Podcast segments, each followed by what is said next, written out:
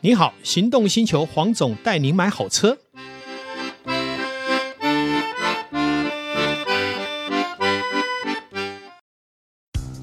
你终究要开欧洲车的，为什么不一开始就开？新时代 Skoda Fabia，欧洲制造，欧洲 NCAP 安全五颗星，唯一真本事，就等您亲临全台 Skoda 展示中心试乘体验。Skoda 聪明的就懂。黄总带你买好车，再次来到空中，与大家一起来聊幸福的时光。 Hello，各位听众朋友，大家好，我是导叔导根座。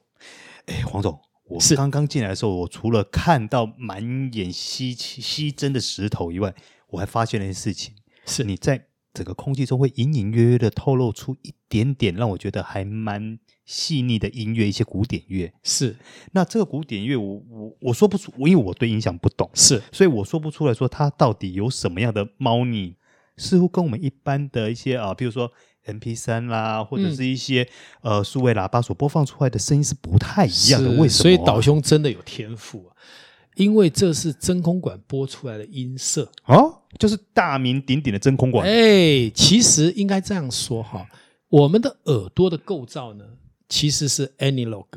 啊、但是自从发明了 CD 片以后，还有电晶体，嗯，几乎都是一零，对就是我们讲的数位， digital。对，那 digital 的声音不是不好，它很有效率，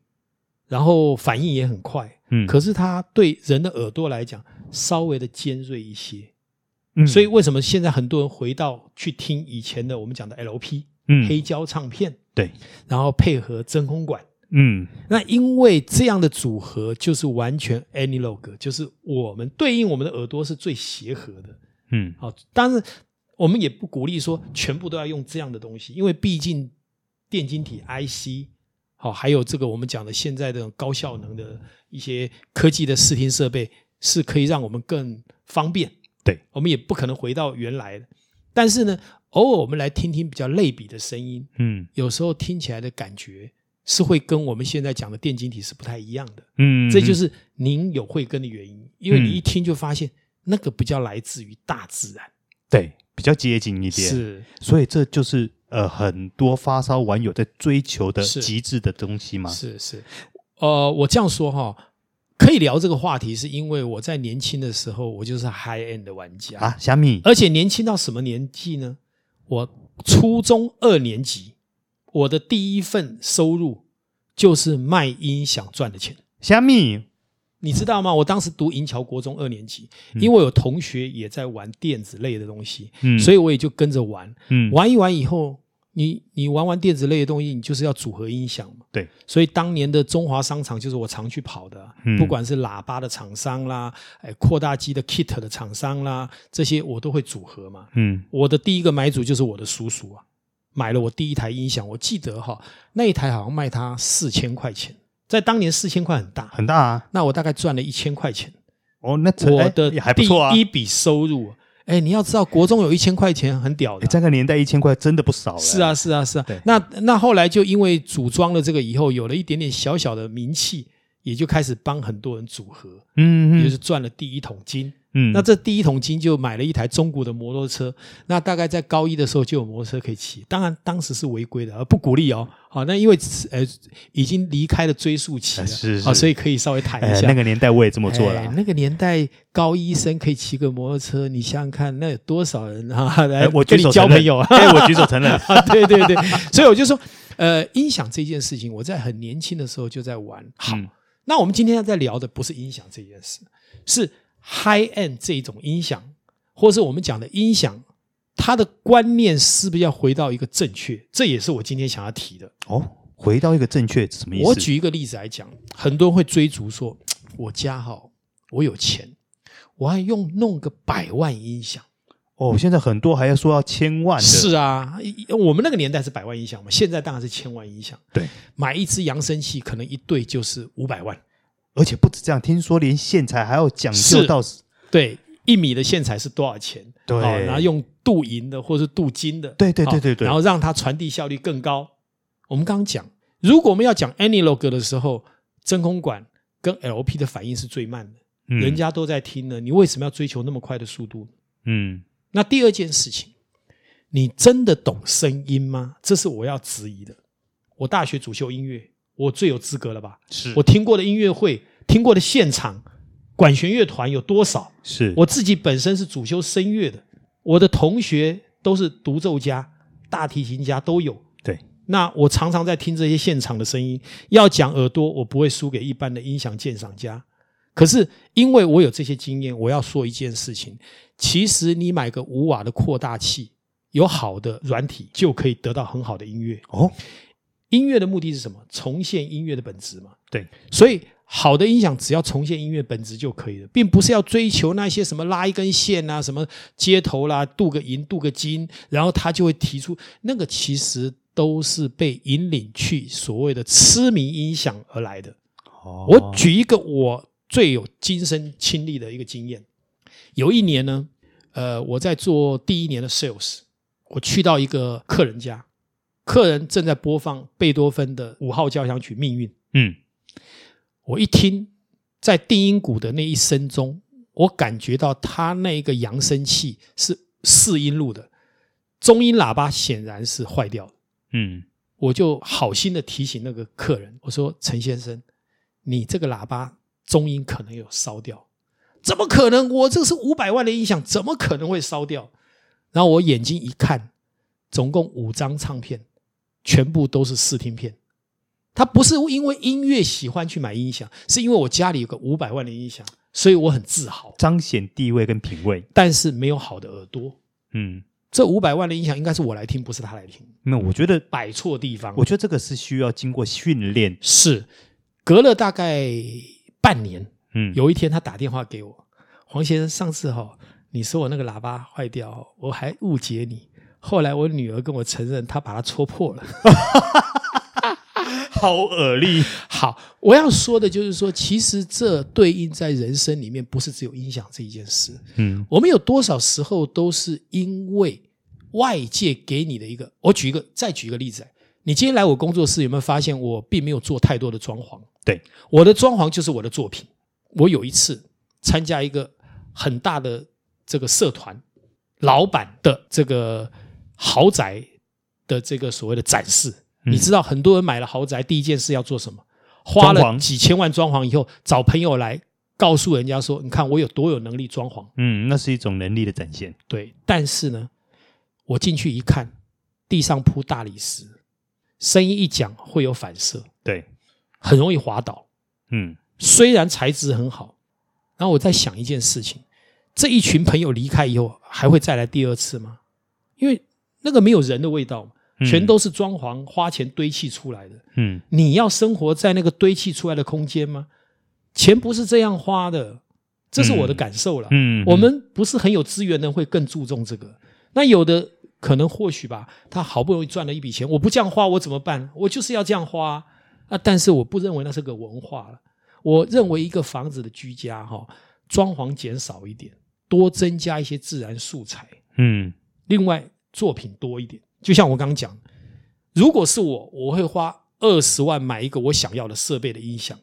但是我的软体、我的 CD、我的唱片可能是五十万或一百万。嗯因为我是播放那些，我并不是音响来播放我的 CD 啊，是 CD 要去播放这个音响嘛，嗯，就是 CD 跟软体是主要，硬体是次要。怎么倒过来是买了一个五百万的音响，总共五张 CD 片，全都是试听片，都是那乒乒乓乓打，每天都要去听那个声音会不会破掉，好，然后高音是不是最高？啊，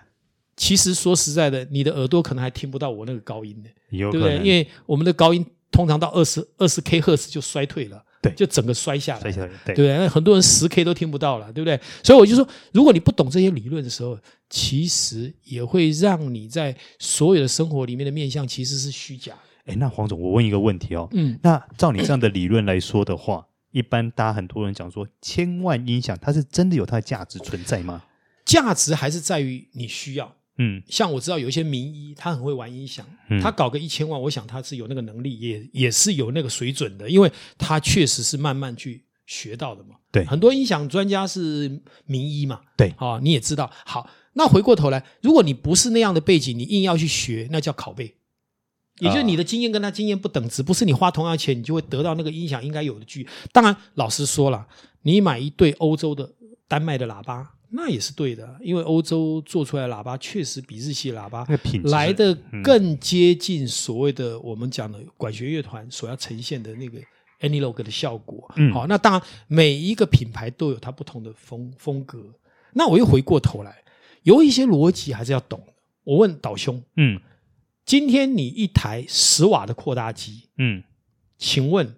我要变成一百瓦的时候，它的音量会提高几倍？不知道，看，应该是十倍，对不对？因为如果说十倍的话， 10黄瓦总就不会变问成我了。十瓦变成一百瓦，应该十倍嘛？因为如果十倍的话，黄总就不会这样问我。，好，那你就是很厉 害，你就能拆解我的心中。但是我还是要讲答案。嗯其实我们的耳朵很厉害，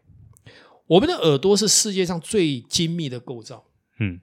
为了让我们的耳膜不会受伤，所以我们的耳朵采用的叫做对数性，啊，对数性，也就是说，十瓦的声音要提高一倍，要一百瓦，而不是十瓦，然后这个提高一倍是二十瓦，不是，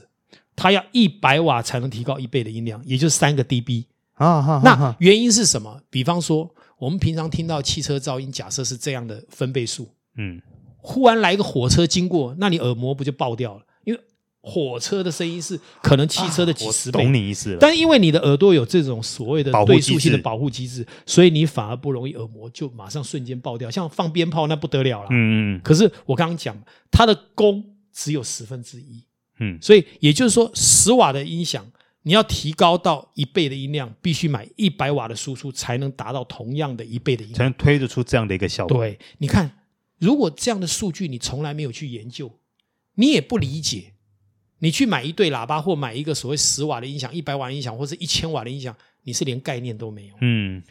坦白说，在音乐音响当年创刊的时候，我也是他的读者。当年的吴新柳这些，我都是拜读他们的文章。我也参加过在国父纪念馆 a m c r o n 的扩大机用叠十台去放五百瓦的音响，在音乐厅里面，在国父纪念馆实际播放一个五百瓦，当年的五百瓦不得了了。嗯在三四十年的五百瓦，那是多贵的器材。当时他就要重现音乐厅的现场，我都经过那一段的风华，所以我跟 David 兄在聊的时候，林大为啊，啊因为他在那个集团待过，是他是就知道我们是各中有研究过的，嗯我们是经历过那个年代，有玩过那样的东西的人。嗯所以，我们现在回过头来去看音响这件事，因为在那个年代，音乐音响或是音响技术都有提供很良好的观念给我们这些玩家，嗯所以我们也传承了那个年代的风华。嗯，可是是这个几年的年代，可能玩这种东西很少了啦，对大家都在什么玩山西嘛，对不对？都在玩蓝牙嘛，对压缩的音乐嘛，对，那当然就不会回到 high end 的本质。嗯因为 high end 本质还是要重现音乐它最积极、它应该有的东西。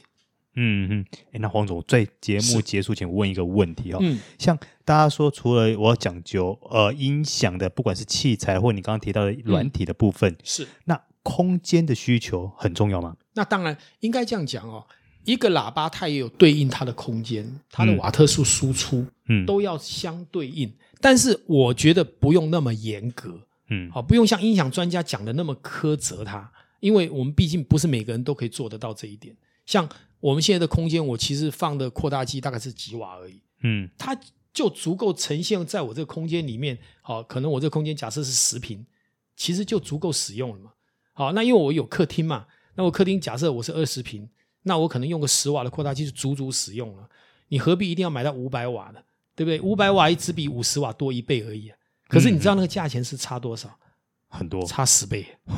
对不对？可能差二十倍啊。嗯所以我还是回过头来，音响是让我们幸福的事，而不是去砸大钱。嗯那要玩音响之前，请开始研究音乐，请先了解你喜欢的音乐，嗯甚至于就热爱音乐。这个时候的音响，它发挥出来的每一个乐符、声音都是值得的。那你投入了大量的钱，只是为了听那个很尖锐的高音，或是很大声的定音鼓，而且老实说，你听到的定音鼓的鼓声都是夸张的。你去音乐厅听过定音鼓没有？音乐厅的定音鼓的声音不是那样子的，